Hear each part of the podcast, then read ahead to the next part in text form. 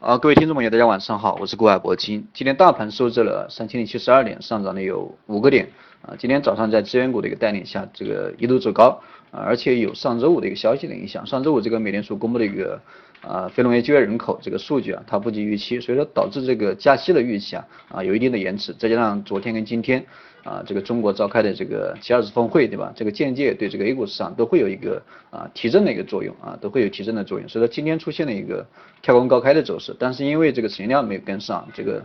啊，从十点半开始了，看一下分时图，这个十点半啊，开始这个震荡回调，震荡走弱啊，最终这个大盘出现了一个冲高回落的一个十字星啊，最终收盘才涨了有四五个点。那么今天的一个最高点三千零八十五点，是一个应该是短期这个必须要攻克的一个啊攻克的一个压力啊，这个明天后天这个必须要站上，要是持续站不上的话，这个三千零八十五点这个高点啊就会形成一个比较强大的一个压力，所以说大家关注一下明天后天这个一定要快速站上这个三千零八十五，如果说明。明天能够啊站上这个三千零八十五点的一个上方，那么就会形成一个比较好的一个起涨点嘛，这个也是比较好的一个啊技术形态啊，重点关注一下这个明天的一个力度，对于后期的这样一个走势啊，其实也没多大的影响，其实也没多大的影响，这个。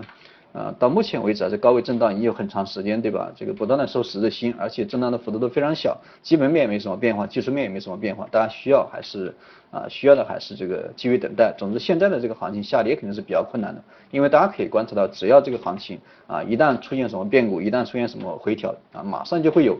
啊一些这个护盘的资金，对吧？一些蓝筹股启动啊，开始护盘。所以说到现在为止啊，这个。从政策的一个层面来讲，这个管理层啊，或者我们监管层肯定是不希望这个行情继续下跌，所以说大家做股票做短线的朋友，这个不用啊不用去过多的担心。现在的这种行情啊，很多人更多的就是一个啊来回震荡，来回震荡，小箱体的来回震荡。那么今天的一个高点三千零八十五点啊，就是一个。啊，箱体的一个顶部，那么下方的一个支撑在三千零五十点，现在可能箱体震荡的一个区域大概在三千零五十啊到三千零八十五啊，就这么一个区间啊，到底是向上还是向下，大家把握住这样的一个区间啊，去这个操作就行啊。总之现在这个大盘应该还会有震荡反复的一个过程嘛，震荡反弹啊，震荡反弹可能是啊稍微要更多一点啊。这个至于高度啊向上突破对吧？突破这个三千零八十五点以后，到底能够。啊，继续向向上这个看多少啊，或者说机遇能够涨多少，这个还是得根据这个啊突破三千一百点这样一个力度啊去去来决定上方的一个高度啊，这个大家肯定要多关注一下这个量能的一个情况。现在想上涨啊，肯定是这个量能必须要放出来啊，要不然这个根本涨不上去啊，根本涨不上去。另外的话，最近这一段时间这个呃 A 股市场这个上市公司的一个中报已经陆陆续续公布的都差不多了吧，基本上。啊，公布的呃，基本上全部都公布出来了吧？这个我也关注了一下这个上市公司公布的一个半年报啊，这个半年报我感觉不大理想。虽然说呃，根据这个数据啊，百分之七十的公司都是属于一个盈利的状态啊，对吧？百分之七十的公司都是属于盈利的状态。但是呃，我们算一下它的一个呃这个增长的一个增长的一个百分比吧，增长的百分比我今天也看了一下，大概是百分之一点几，反正不到百分之二。那么这样的一个数据应该是别人。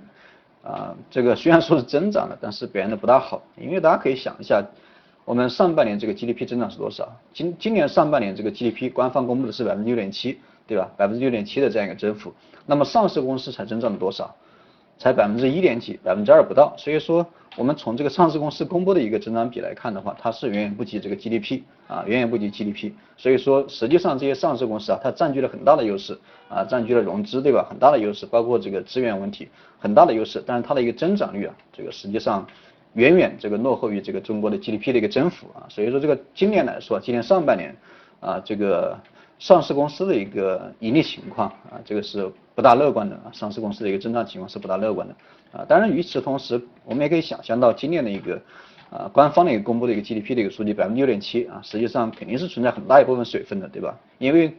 这个 GDP 的一个增长，这个实际上是统计局自己公布的地方，我们没办法没办法去这个核实啊，到底它增长了多少。但是这个上市公司的一个半年报啊，或者说季报或者说年报。啊，既然它上市了，肯定是面对公众的，对吧？它收入多少，开支了多少，对吧？这个都是能够算出来的。所以说，上市公司的一个半年报以及年报，它作假的成分啊，肯定是非常非常小，肯但是肯定有，对吧？但是非常少。所以说，单从这样的一个上市公司的一个半年报来看，这个中国的 GDP 的一个增长百分之六点七，啊，我觉得还是存在一个很大的一个水分。啊，所以说大家一定要警惕一下，不要这个觉得现在的一个中国的一个啊经济有多么好啊，中国的经济有多么好啊，还还在期待这个中国未来的什么牛市啊什么乱七八糟的啊，大家就不用去做这个过多的一个指望，实际上经济没你想的那么好，而且我也想劝一下这个啊听众朋友里面啊，可能大大多数这个都是属于一个中产阶级对吧？因为你啊不是中产阶级的，我相信你不会接触这个电台，谁闲着没事对吧？啊这个。肯定是有一定的生产力，对吧？才会有闲心这个在这里听这个广播。所以呢，我建议这个听众朋友，这个有里面这个大部分都中产阶级，建议你们合理的归这个啊分配一下个人的一个资产，不要这个全部啊丢入到股市里面，或者说不要全部都丢到这个楼市里面，或者说其他的一个投资渠道，一定要合理的这个分配一下个人的一个资产啊，这个个人的一个资产的一个分配啊应该是非常重要的，因为现在这个你们可能没有经历过这个啊这个。这个中产阶级陷阱，对吧？或者说经济危机，这个没见过也看过，对吧？我个人也没有见过啊，我也没见过啊，所以说，但是我看过很多啊，这个大家也建也但建议大家去多多了解一下，了解一下美国的一个啊经济的一个发展，它遇到了什么坎坷，对吧？了解一下这个日本啊，因为中国的一个模板发展的模板主要是这个学习日本啊，从这个电脑屏改革开放开始，学习的模板就是日本啊，日本这个做了什么，我们中国就要做什么，这个所以大家可以重点的研究一下日本它的一个。啊，经济的一个泡沫也好，或者说中产阶级陷阱也好，不要觉得你现在是中产阶级，对吧？可能家庭这个啊，家庭这个净资产，对吧？两三百万、三四百万，但是一旦这个经济危机的一个到来，或者说啊，陷入了这样一个中产阶级陷阱，那么，那么你的资产应该啊，很快这个会损失百分之四十甚至百分之五十，因为大家想一下，就按照最近比较火的一个楼市来说，啊，最近这个炒楼，对吧？非常火啊，可能很多人。很多听众朋友也，大大家都在炒，因为没有买，这个房价肯定涨不起来，对吧？这就是由市场的供需关系啊在影响，啊是供求的关系在影响。所以说你们中间呢，可能很多人啊都都已经在这个买房子，对吧？大家可以想一下，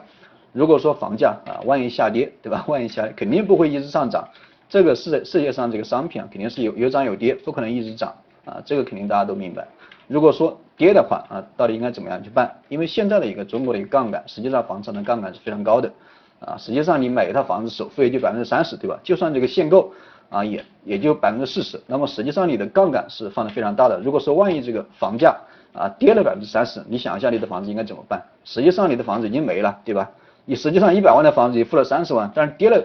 跌了百分之三十以后，实际上三十万已经跌没了。实际上你的房产已经处于一个爆仓的一个状态啊，它已经成为了一个负资产，所以大家一定要警惕一下现在这个中国的一个啊中产阶级的一个泡沫啊，中产阶级的一个陷阱，大家多多思考一下，合理的分配一下啊个人的一个资产啊，有房产的啊有房产的，大家一定要多多考虑一下，不要把这个资金啊全部配置在房产里面，也不要配置在这个股票里面啊，实际上还有很多的一个投资渠道啊，大家去啊可以选择一下。啊，这今天讲的有点远了，扯得有点远了。那么回归股市啊，这个股市啊，到现在为止啊，这个风险肯定是没有。虽然说长期的，长期来讲，这个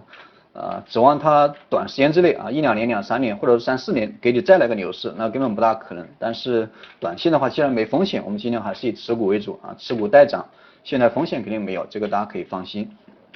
嗯，好了，今天这个讲课就先给大家讲到这里吧，到时候。啊，明天我们再重点关注一下这个量能的情况，以及突破这个三千零八十五点这样的一个压力位的情况。好了，明天见啊，各位朋友。